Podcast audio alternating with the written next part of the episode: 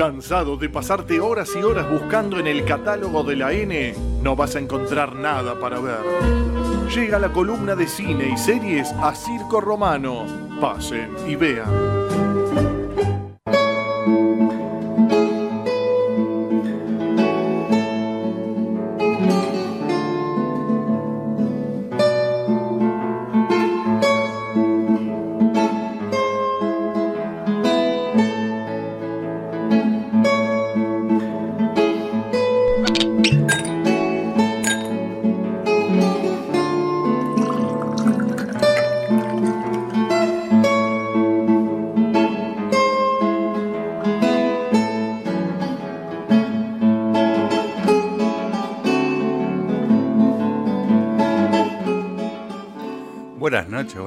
Esos hielitos suenan y arranca una nueva columna de cine y series. ¿Cómo le va, mi amigo? Todo bien, todo bien, Víctor. Acá, ansioso, hice una introducción muy, muy por arriba de lo que vas a hablar hoy. Ni títulos tiré, pero dije que me habías adelantado el material. Hoy tenemos de todo. Hoy vamos a hablar de monjas lesbianas, vamos a hablar de viejos cazafantasmas, vamos a ir al cine, vamos a ver una cena que sale mal.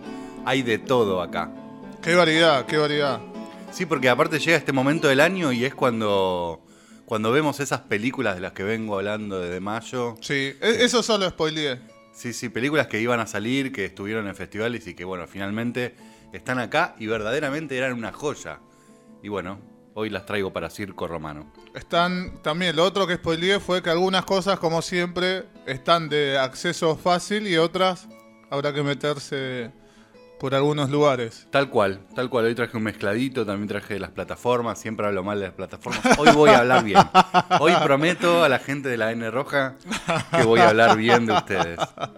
Pero antes tengo algunas películas. Pero contame un poquito antes si estuviste viendo algo. A ver, eh, me gusta, me gusta esta parte siempre de la columna de cine y series porque es donde quizás ahí nos permitimos salir un cachito de, lo que nos trae Víctor. Lo último que estuve viendo y no te conté, eh, a ver, no te conté de que ya la terminé a The Stand, que era la otra vez creo que te había hecho el mismo comentario, pero no la había visto completa.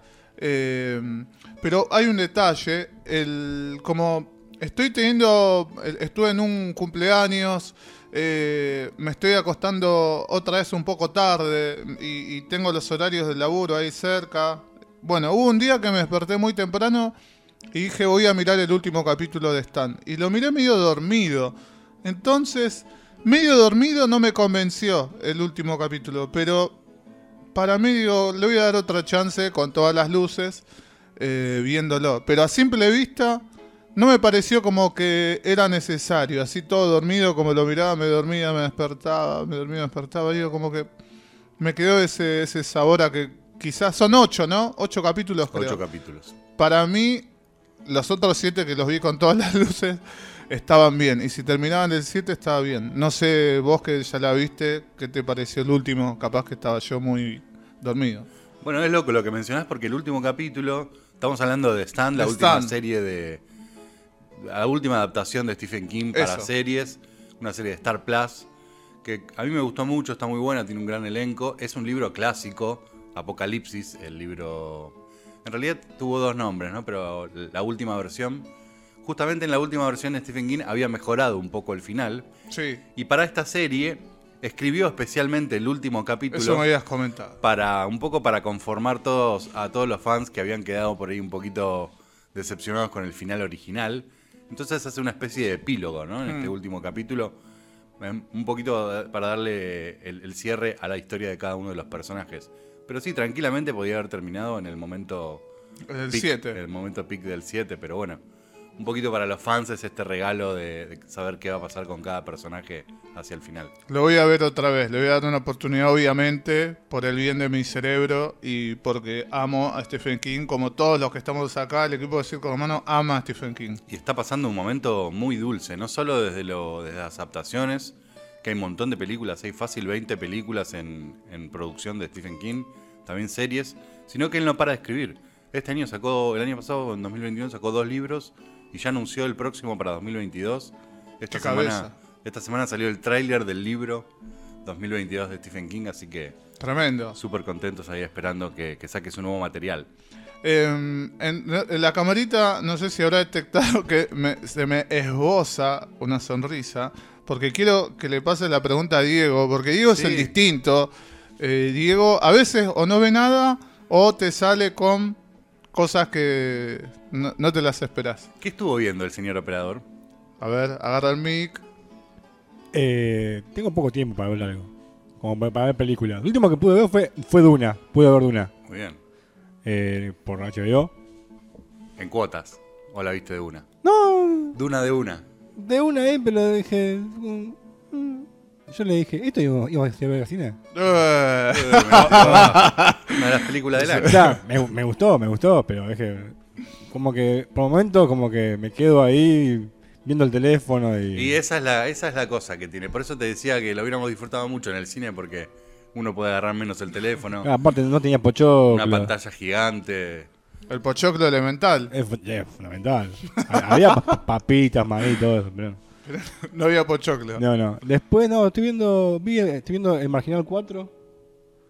Pero no, no veo muchas películas. No llego, casa llego tarde ya. Claro, da para ver un capitulito de alguna serie. Sí, una serie y ya está, y está dormido. Y seguir adelante. ¿Qué, te va pareciendo el Marginal 4? Yo no vi ninguna todavía. Bien, por ahora bien. Va tranqui, bien. Vi toda la de Luismi, obviamente. vi todo eh, Cobra Kai, también lo vi todo. Pero no, bien. Bien, viste, Diego iba a no ser. sé que no son muy amantes de Cobra Kai, pero bueno. no, no, tampoco son muy. No, tampoco son muy detractor, me parece bien. Todo lo que sea rememorar viejos productos, a mí me gusta. Y hoy tengo alguna cosita de esas también. Bueno. Si hay películas de terror y así, va bien. Me encantan. Bueno, te traje, te traje porque es también mi género favorito, así que también hay de terror. Había una que habías eh, recomendado hace un tiempo atrás, que era una serie. La noche, noche. Era, eh, eh, eran dentro de una isla, el chabón. Misa de medianoche. Esa. De Netflix. Muy buena. Claro. Yo estamos viendo con, con Nadia y dije, no, es una serie de tranca, le digo. No pasa nada. Y después estábamos viendo así, ella puso, se vio el resumen en aparte, en, otra página, y dijo, pero es de terror, boludo. Tal. Ah, yo que sabía, le digo. y bueno, misa de ya era todo así medio, medio, medio raro ese, ese cura, pero bueno, bien. Hay cositas, no, no adelantemos nada, pero hay cositas. Pero el título, Misa de Medianoche, algo te tendría que haber dicho. o, era un, o, era un, cura con problemas para dormir, o, algo raro pasa en esta isla. Al, final de la columna te voy a hacer otro comentario para no hacerte perder más tiempo. Pero por favor, cuando quiera, mi amigo. Al final, al final. Bueno, arrancamos entonces con una película que yo estaba esperando muchísimo. Vamos a hablar de monjas lesbianas. Parece raro lo que digo, pero en realidad estamos hablando de la adaptación de una novela que se llama Afectos Vergonzosos, la vida de Sor Benedetta, entre santa y lesbiana. Un libro histórico que analiza un caso real em, basado en la sexualidad de una monja del siglo XII en Italia. Qué locura, dirás vos. Sí. Y es una. Mm, esta película em, es muy importante por varias razones. En principio es del director Paul Verhoeven, que es un director holandés bastante conocido, bastante ecléctico, porque por ejemplo dirigió Robocop, dirigió Showgirls, dirigió películas de Alien, dirigió distintos básicos. ¿Joker, la de Joaquín Phoenix? No, no, Showgirls. Ah, la, ah. película de las strippers con. Sí, sí, sí, sí. Tal cual. Joker, entendí. No, no, Showgirls. Eh, dirigió también eh, hace pocos años una película que a mí me gustó muchísimo que se llamaba El. Una película ya de festival, ¿no? Ahora que el, director está más grande, hmm. está volcándose más un poquito al cine de festival. Era una película francesa muy interesante que mm, trataba el tema de la violación desde un costado, no diría humorístico, pero sí satírico. Muy, interesante, es un director polémico. Y en este caso se lanza a esta historia, que mirá si será polémica, que habla de la historia de Benedetta, una, em, hermana, una monja, una niña que es eh, destinada a un convento en el siglo XVII en Italia, en el convento de Pescia en Toscana, y bueno, a partir de que llega allí desde niña empieza a tener ciertas visiones, eh, a experimentar ciertas experiencias místicas en las que ve a Jesucristo y además empieza a desarrollar su propia homosexualidad. Eh, empieza a tener relaciones lésbicas con una de las otras novicias. Es una película muy extraña, pero es una obra de arte, es brillante. Hablaba el otro día con mi amiga Caro, que es una de las pocas películas de la Edad Media que te tiene atrapado de principio a fin. Eh, también es inclasificable, no podría decir que pertenece a ningún género en particular. Es realmente fantástica y fantástico. Es las dos cosas a la vez porque tiene algunas cositas de, no diría irreales, pero digamos todo este misticismo alrededor de Benedetta la pone en un lugar en el que hay que estar abierto para ver algo diferente, único. Es una película que ganó en varios festivales, estuvo presente en Cannes.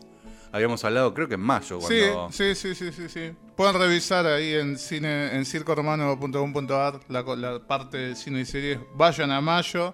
Ahí está la recomendación original de, de Víctor. Muchos creyeron que, bueno, incluido yo, que iba, que era posible ganadora. En realidad no lo fue, fue Titán al final, pero fue una película que tuvo mucho éxito en ese momento en Cannes.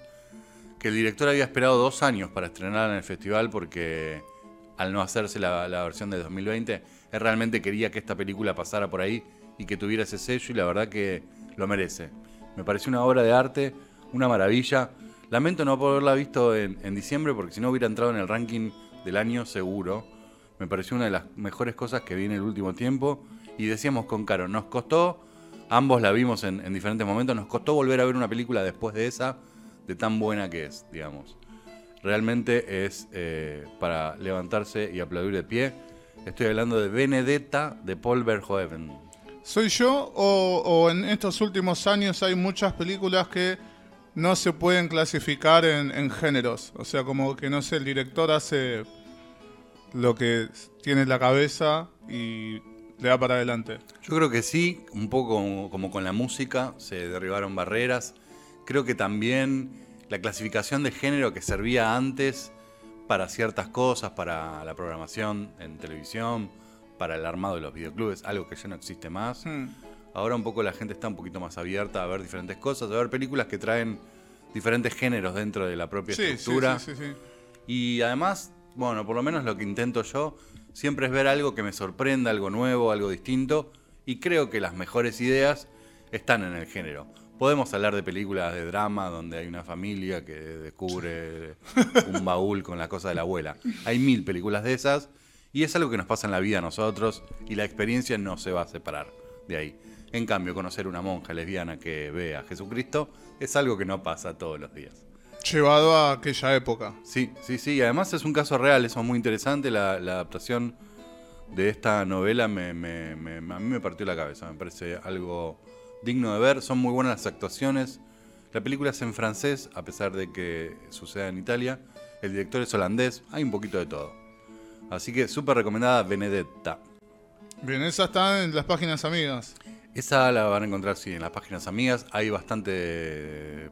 Hay bastantes desnudos, hay pechitos. Así que probablemente no salgan en las plataformas habituales. Bien, Continuemos. Pasamos a la próxima. Eh, volvemos al cine.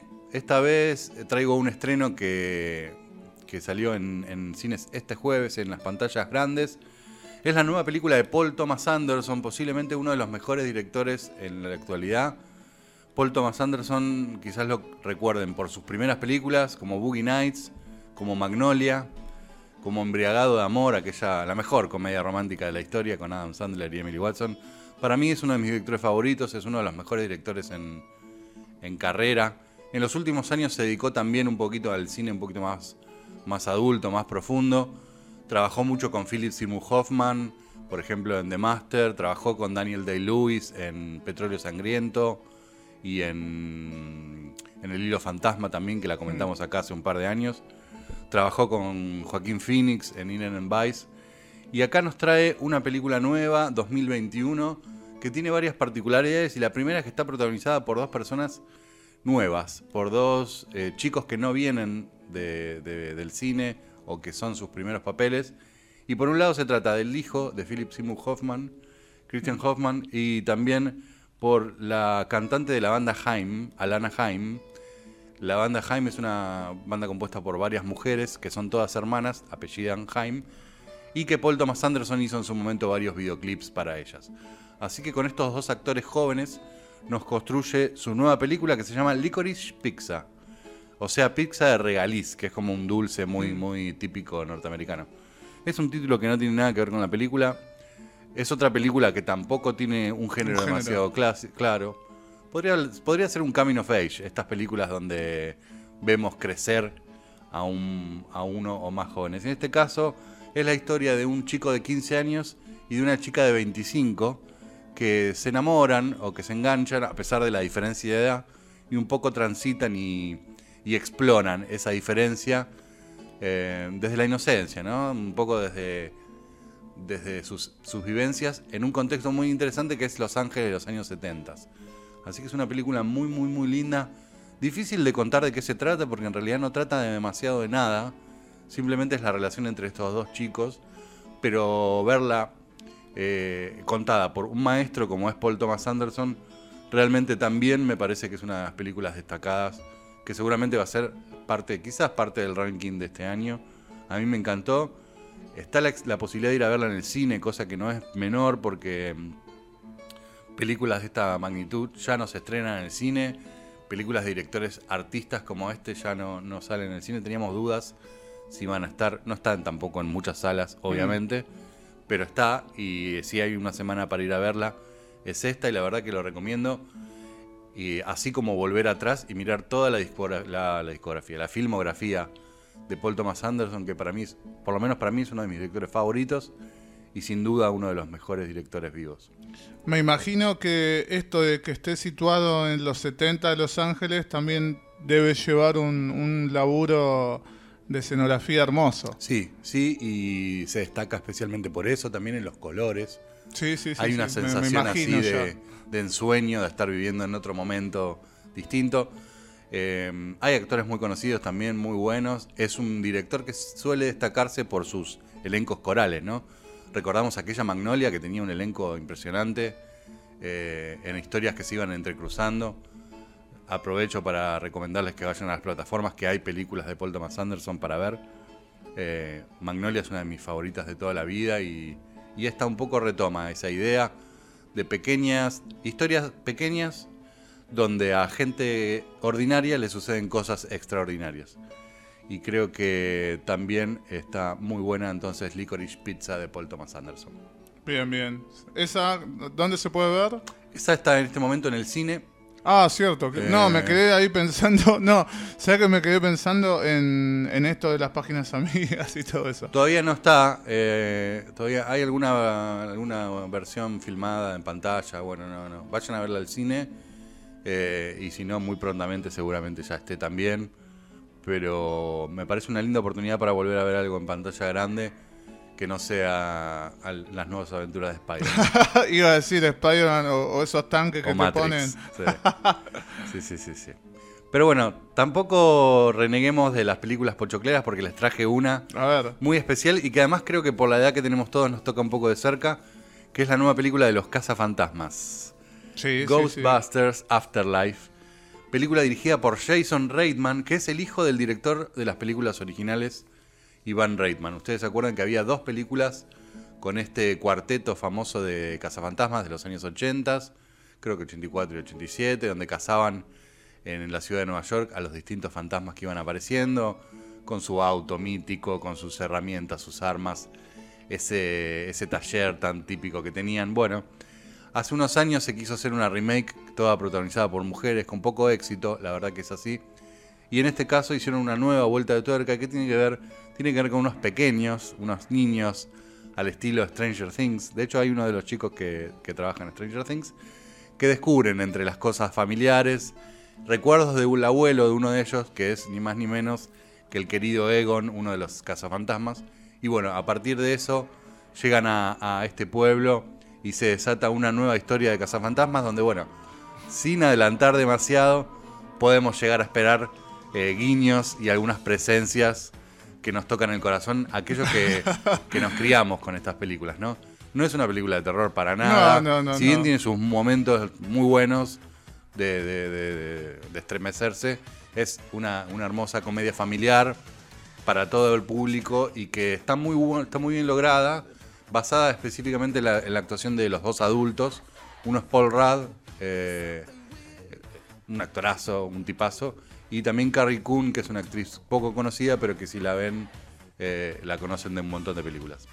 Sabes que me, quedo pensando en, lo avanzada que eran las películas, las, las primeras Casa Fantasma en su momento. Sí, por la tecnología. por la tecnología, una locura.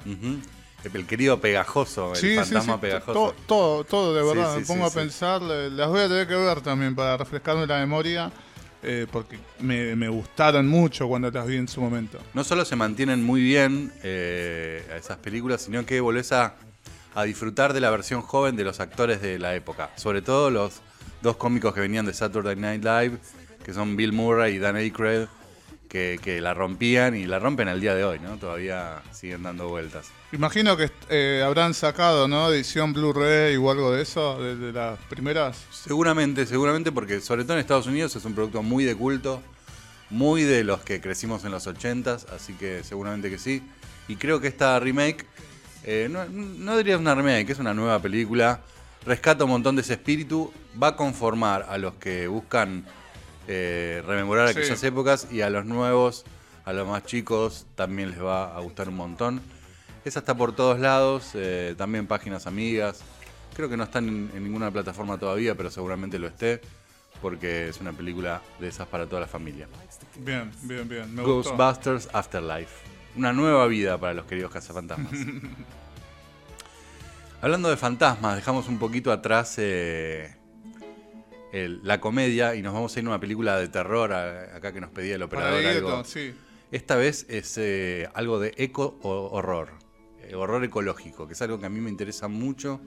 También a mi amiga Caro hemos visto varias películas de, del género que mezcla la conciencia ecológica con el terror. Habíamos hablado hace unas semanas de la fallida Don't Look Up. Sí. Esa pretendida, pretendida película ecológica de, Netflix. Bueno, en este caso.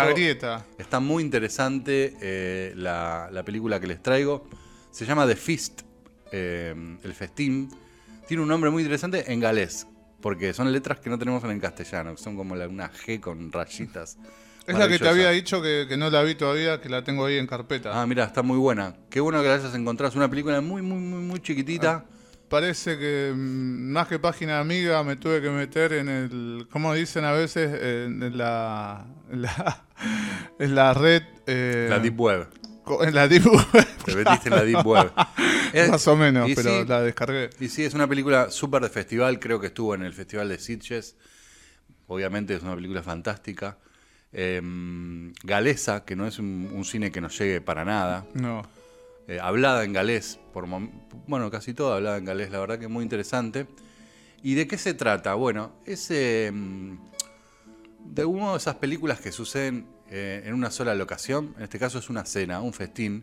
Una familia bastante disfuncional que vive en una, en una granja, en una mm, chacra muy, muy importante en el interior de Gales invita a unos vecinos para ofrecerles hacer algún tipo de inversión en, los campos que comparten. Y en esos campos que comparten hay algunos lugares un poco misteriosos que traen algunas leyendas relacionadas con la madre tierra, la naturaleza y la, mm, la necesidad de cuidar un poco la tierra transmitida de generación en generación. Obviamente las generaciones nuevas, buscando dinero, buscando inversiones, hacen caso omiso de eso y de algún modo la madre naturaleza llega con su venganza, sin hablar demasiado de, qué se trata la película, por ahí anda la cosa. Una película muy interesante, muy violenta, tiene muy buenas escenas de gore, y durante todo el tiempo uno no sabe bien qué está sucediendo, quiénes son las víctimas y quiénes son los victimarios. Me gustó muchísimo, es una película bastante corta, si bien es lenta, porque obviamente tiene ese tono festivalero, silencioso, donde le permite a uno mm, parar la pelota y mirar un poco el entorno y embeberse de esa atmósfera tan extraña que tiene la campiña galesa. Muy interesante, es una ópera prima, cosa que yo siempre digo, si ven que una ópera prima está haciendo ruido, vayan a verla porque generalmente es, un, es algo lindo para ver. Se llama The Feast of Blood en galés y es de un director que se llama Lee Haven Jones. Bien, esa la encuentran por ahí, ¿eh? no la van a ver en ninguna plataforma, ni hoy ni nunca. Cualquier cosa me, la piden por mail. Sí, obviamente, Y si no, en, la página de Circo Romano vamos a poner los links. En las páginas amigas están todas. Así que, que está generando entusiasmo entre los cinéfilos, los ratones de internet. y bueno, y para pasar a cositas un poco más populares, traigo tres cortitas, tres series de plataformas. Bien. Dos de Netflix, una de Disney. Así que vamos a eso. Por un lado, eh, un nuevo estreno de Netflix que me interesó muchísimo. Eh, eh, anoten esto porque no lo digo muy seguido. Se llama Archive 81, Archivo 81. Es otra serie, eso sería un thriller, mm, con un poquito de terror también. Tiene que ver con un coleccionista de VHS. Es un muchacho que se dedica a coleccionar cintas de VHS y a restaurarlas. Ese es su trabajo. Y es contratado por una empresa medio misteriosa que tiene una localización o, un lugar muy, muy, muy recluido, muy separado de la sociedad, donde se dedican a salvar unas películas un poco extrañas, eh, filmadas en los años 90, donde, hay, donde suceden algunos hechos trágicos y misteriosos. Y bueno, este archivista, a medida que va restaurando las cintas, va conociendo un poco más esta historia y nosotros como espectadores disfrutamos de la versión del archivista trabajando, pero también de esas cintas o esos videos en VHS de los años 90 que nos cuentan esta historia paralela súper misteriosa, donde hay eh, varias muertes, algún, alguna investigación en, en, ciernes sobre un culto misterioso. A los que les guste este tipo de, de, series que se van construyendo a poco, a los que les gustó Dark, por ejemplo, esta es una serie que les puede, les puede ir muy bien. Está dentro de la plataforma Netflix, si bien no está muy comentada porque Viste que a veces hay más publicidad para algunas cosas y menos para otras. Creo que es un muy buen lanzamiento. Está mm, creado por Rebecca Sonnenschein, que es la creadora de The Voice, una serie que, la pegó mucho el año pasado. Y me parece que está muy interesante. Y, mezcla un poquito esto de lo que es el terror actual, el arty, con el, VHS y esa cultura que, que tanto nos gustaba en los 80s. Creo que un poco por eso también se llama Archive 81 o Archivo 81. Así que está muy buena y la encuentran en Netflix. Parece interesante. Sí, a mí me gustó mucho. quizás al final se cae un poco, no va a ser una obra maestra ni la vamos a recordar mm. por los tiempos de los tiempos, pero para verlo dentro de la plataforma y como decía Diego, cuando llegás por ahí cansado y tenés ganas de ver solo un capitulito de algo, está muy buena. Bien. Y hablando de Netflix, eh, en estos días, hace unos días atrás, se estrenó la última temporada o en realidad la primera parte de la última temporada de Ozark, una serie muy conocida de la plataforma, posiblemente una de las mejores. Algunos las comparan con Breaking Bad, son otros tiempos, ¿no? Pero es muy interesante. Ozark es una. A mí me gustó bastante. Si bien no le tenía mucha fe al principio, con el correr de los capítulos me fui enganchando. Llegamos hasta la cuarta temporada, que es la última, y es el cierre de esta historia no sé si la vieron. No, no, sabes que es una que siempre la tengo ahí en el radar porque es así, tiene publicidad, la encontrás por todos lados, pero no, nunca se me dio por, por mirar.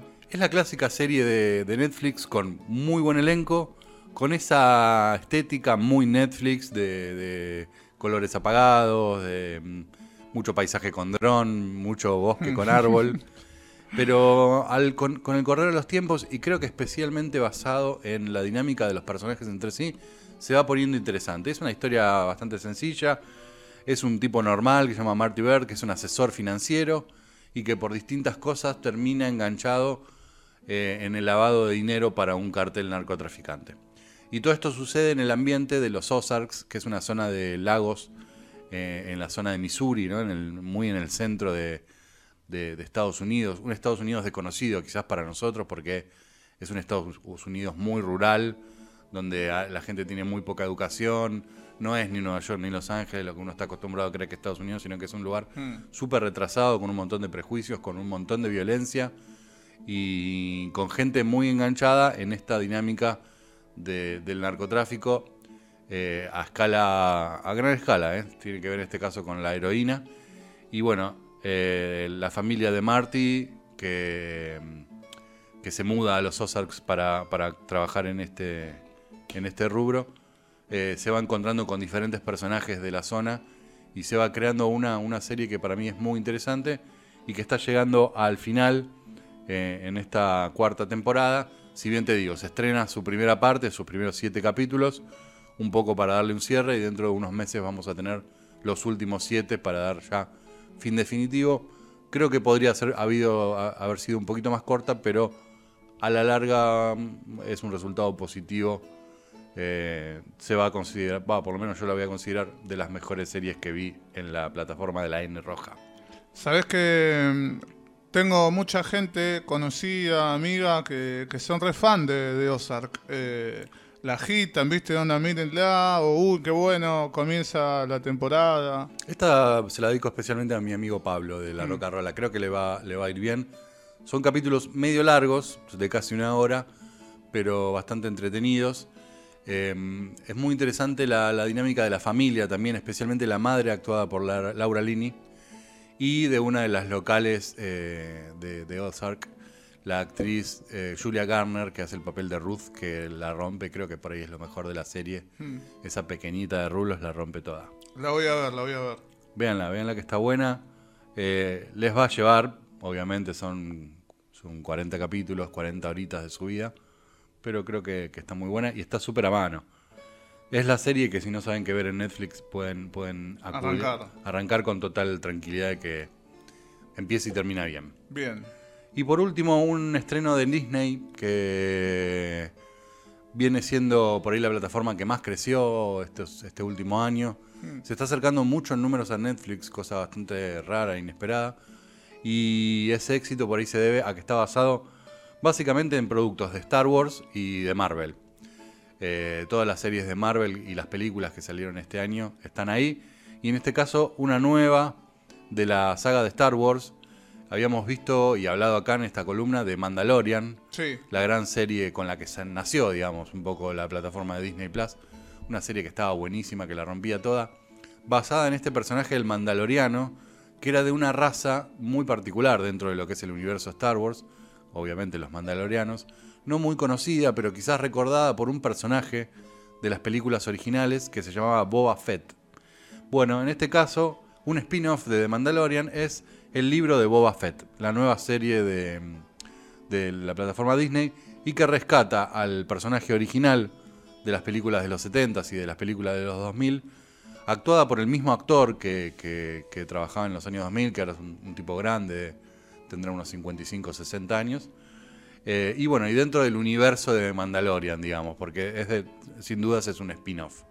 No es tan interesante, no es tan visualmente espectacular como de Mandalorian, pero está bastante cerca explora un montón todo lo que tiene que ver con los territorios de, Java de Hut, no sé si se acuerdan. Sí, sí, sí. Esa, esa criatura gigante, toda medio, eh, medio gomosa que, estaba en las películas clásicas. Bueno, en ese país, eh, en ese planeta, mejor dicho, llamado Tatooine, ahí es donde se desarrollan las nuevas aventuras de Boba Fett.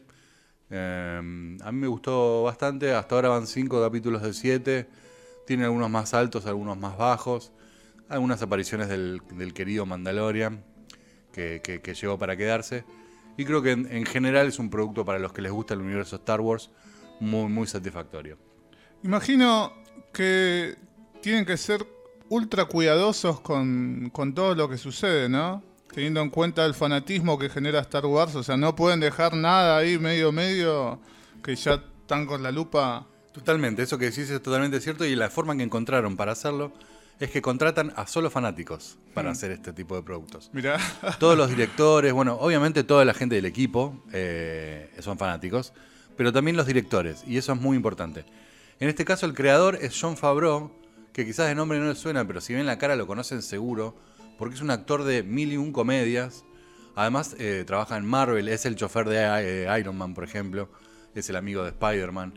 Eh, es un, actor súper conocido que además es un gran director que dirige, eh, ha dirigido películas animadas como El libro de la selva, como El Rey León.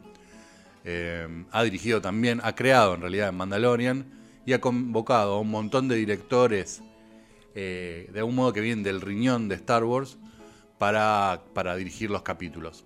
Trabajan, por ejemplo, técnicos y directores de las sagas de animadas de Star Wars, que también están en Disney.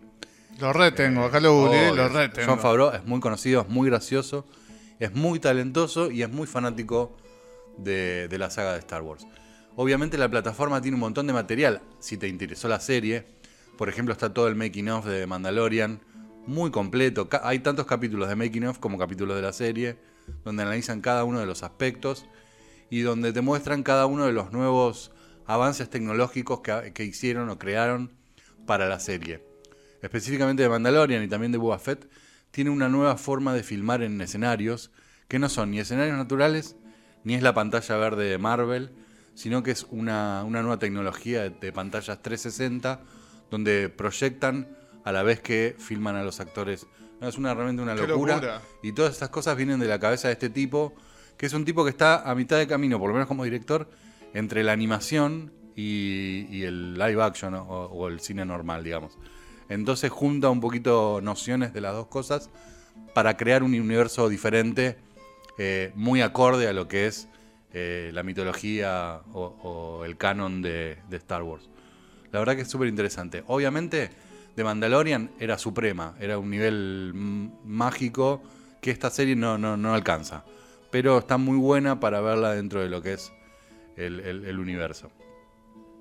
Bueno, interesantísimo toda la data. Para todos los gustos, como nos anticipaste al principio. Sin duda, sin dudas. Pasamos de monjas lesbianas a criaturas en el espacio, así que no se pueden quejar. Eh, próximamente en circoromano.com.ar van a poder tener ahí todo a mano, como siempre, siempre, siempre, eh, los links y todos los resúmenes de cada título que nos presentó hoy Víctor.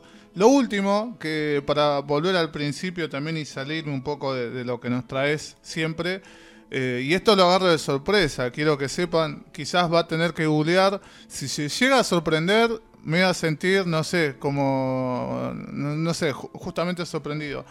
Pero me encontré con algo, una, una, yo tengo una cuenta de Instagram, para, poner en contexto todo, en la que uso para, para laburar, y en esa cuenta tengo, eh, sigo a todas, todas cosas relacionadas con videojuegos, tecnología, y a veces te mechan alguna noticia eh, de, alguna película, alguna serie o, videojuegos que lo hacen series, películas. Y de repente me encuentro con algo que de verdad me desconcertó totalmente, que el Club de la Pelea en China tiene otro final. No, no quise buscar más nada, me quedé así totalmente eh, asombrado, asombrado también. Digo, ¿cómo puede ser que una película en otro país tenga otro final. No es la primera vez que pasa en China. Eh, en realidad no es otro final, fue la noticia de la semana, sin duda. Ah, mirá. En lo que es el chismerío del cine. Eh, cabe preguntarse también por qué, pero bueno. Siempre hay algo, viste, como la sospecha de que hay algo político detrás. Pero bueno, la realidad es que el régimen chino censura y, recorta bastante todo lo que es el cine mm, el cine del resto del mundo. Sí. Te diría, porque no solo con películas norteamericanas. Eso hace que también eh, dentro de su industria eh, las películas más vistas sean películas chinas, porque hacen mucha promoción dentro de su propio territorio, y también eh, logran que las películas de otros países vayan a China a filmar, incluyan, viste que últimamente en todas las Misiones Imposibles, todas las James Bond, siempre pasan, en algún momento pasan por hmm. China o alguna subsidiaria de China, a filmar algunas escenas, porque eso también les redunda en beneficios económicos para la película, y a la vez después les genera un estreno allá porque viven 1.300 millones de personas. Un, eh, pegaste un estreno en China y te pagó la mitad de la película. ¿eh? Bueno, pero en el caso de las películas por ahí un poco más polémicas, eh, o quizás no, porque en este caso la verdad que es bastante extraña, pero hacen ciertos recortes, no es que le agregan escenas, ah. sino que clavan pantallas en negro con textos. Creo que lo podemos nombrar, estamos hablando de una película hace mil años atrás. Ustedes recuerdan aquel final del Club de la Pelea, que terminaba con este personaje curioso, digamos, de, Edward Norton, con, esta, con este amigo imaginario que tenía. De Brad, Spoiler alert. Brad Pitt. Bueno, es una película que tiene 20 años. Es que justamente el, centro de la cuestión es ese. Eh, Edward Norton tenía este amigo imaginario que él creía real, que lo llevaba al, al club de la pelea. Y la película terminaba con un plano hermoso, película dirigida por David Fincher, además otro genio, hablábamos de mm. Paul Thomas Anderson, David Fincher también es un genio, terminaba con un plano de diferentes edificios del skyline de la ciudad cayéndose a pedazos mientras sonaba la canción de Pixies que, cerraba la película. Eh, a los chinos no les pareció bien el final, entonces cortaron la película antes de esa escena y pusieron una placa que indicaba que el personaje de Tyler Darden, o sea, no era un amigo imaginario, sino que lo mandaban a un psiquiátrico y se curaba. O sea que cambiaron completamente el sentido de la película, ¿no? El sentido de la película estaba ahí en el. En, que vos descubrieras, ¿no? Que, es lo que le estaba pasando a Edward Norton. Claro. Estaba todo en su cabeza. Bueno, no para los chinos. Fue a un, a un psiquiátrico y se curó. Qué raro, qué raro. Estaba tratando, tratando de hacer un ejercicio y pensando en qué otras películas tenían, o entre comillas, así finales. Eh, creo que. Mm, ¿Cómo se llama esta? La de la. Actividad paranormal, creo, ¿no? Digote seguramente las vio. Eh, no, había alguna versión que, tenía otro final o algo de eso mientras como una papa frita? Elegí mal momento para pedirle opinión a, Diego. Pero creo que esa es una. Sí, era una. No era un final, era, eran partes, escenas en el. Sí, era, era final. Sí, pero era, así, actividad paranormal. Sí, había alguna, no me acuerdo cuál de las tres, no, sé, o cuatro, ya no sé cuántas sacaron de actividad paranormal. Te diría que entre siete, y, ah, entre y ah, me quedé re atrás. Sí, sí, de hecho este año hubo una nueva bastante buena. Uno de los finales era que el chabón, bueno, una, una, de los... el chabón. El final era que era como eh, expulsado hacia la cámara. Sí, sí, sí, sí. Ese era un final. Y había otro que era diferente, era que la mina se levantaba y los miraba Ah, ahí está. Bueno, detallecitos. Bueno, justamente David Fincher, el director de, esta película que hablamos, es un especialista en finales fuertes. Recordamos el final de Seven, sí. de Pecados Capitales, película que uno recuerda diciendo, película. diciendo cuál es el final, ¿no? La película donde había mm. tal cosa, cierto. Bueno, ya estamos hablando de películas hace 30 años. Sí, sí, sí. Todo el, momento del spoiler. Todo el mundo sabe. O el querido eh, M. Night Shyamalan con películas como Sexto Sentido que... Mm que cambiaban un poquito al final. Uh, Películas interesantes porque tienen una doble lectura. Uno es la primera vez que la ves hasta que entendés lo que está pasando. Y otra es la segunda vez donde la ves ya sabiendo lo que está pasando y volvés a reconstruir un poquito en tu cabeza la historia. Así que es interesante. Y bueno, China nos agrega un nuevo final para todas las películas. Caí en las garras entonces de los títulos que le ponen a veces algunas notas. Los clickbaits. Sí, sí, sí. No, no, no, no deja de ser una historia real eh, no sé por qué se hizo tan, tan viral, pero bueno. Es una película muy querida. Sí, sí, sí, sí, me encanta, me encanta. La están pasando y la miro. O sea, no, no, no, puedo aguantarme.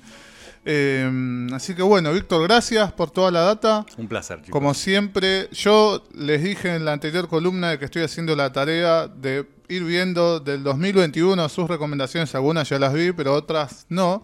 Arranqué con The Stand, que se las recomiendo, obviamente. Eh, y bueno, después diré, le contaré quizás en la próxima columna con qué seguí mirando. Eh, pero bueno, vengo un año atrasado, pero estoy mirando. Eso es lo importante. Eso es lo importante. Aparte hay un montón. Hoy estaba viendo un poquito el archivo y si no es esta, creo que esta es la columna número 30 que hacemos de cine. Sí. Suelo traer 7 recomendaciones, así que estamos hablando por lo menos 200 recomendaciones. Tremendo. Eh, ahí en la página de Circo. Tremendo. Más todas las que salen en las charlas y todo eso, así que hay, hay, un montón. Gracias, Víctor. Por favor, chicos, gracias. Hasta la próxima.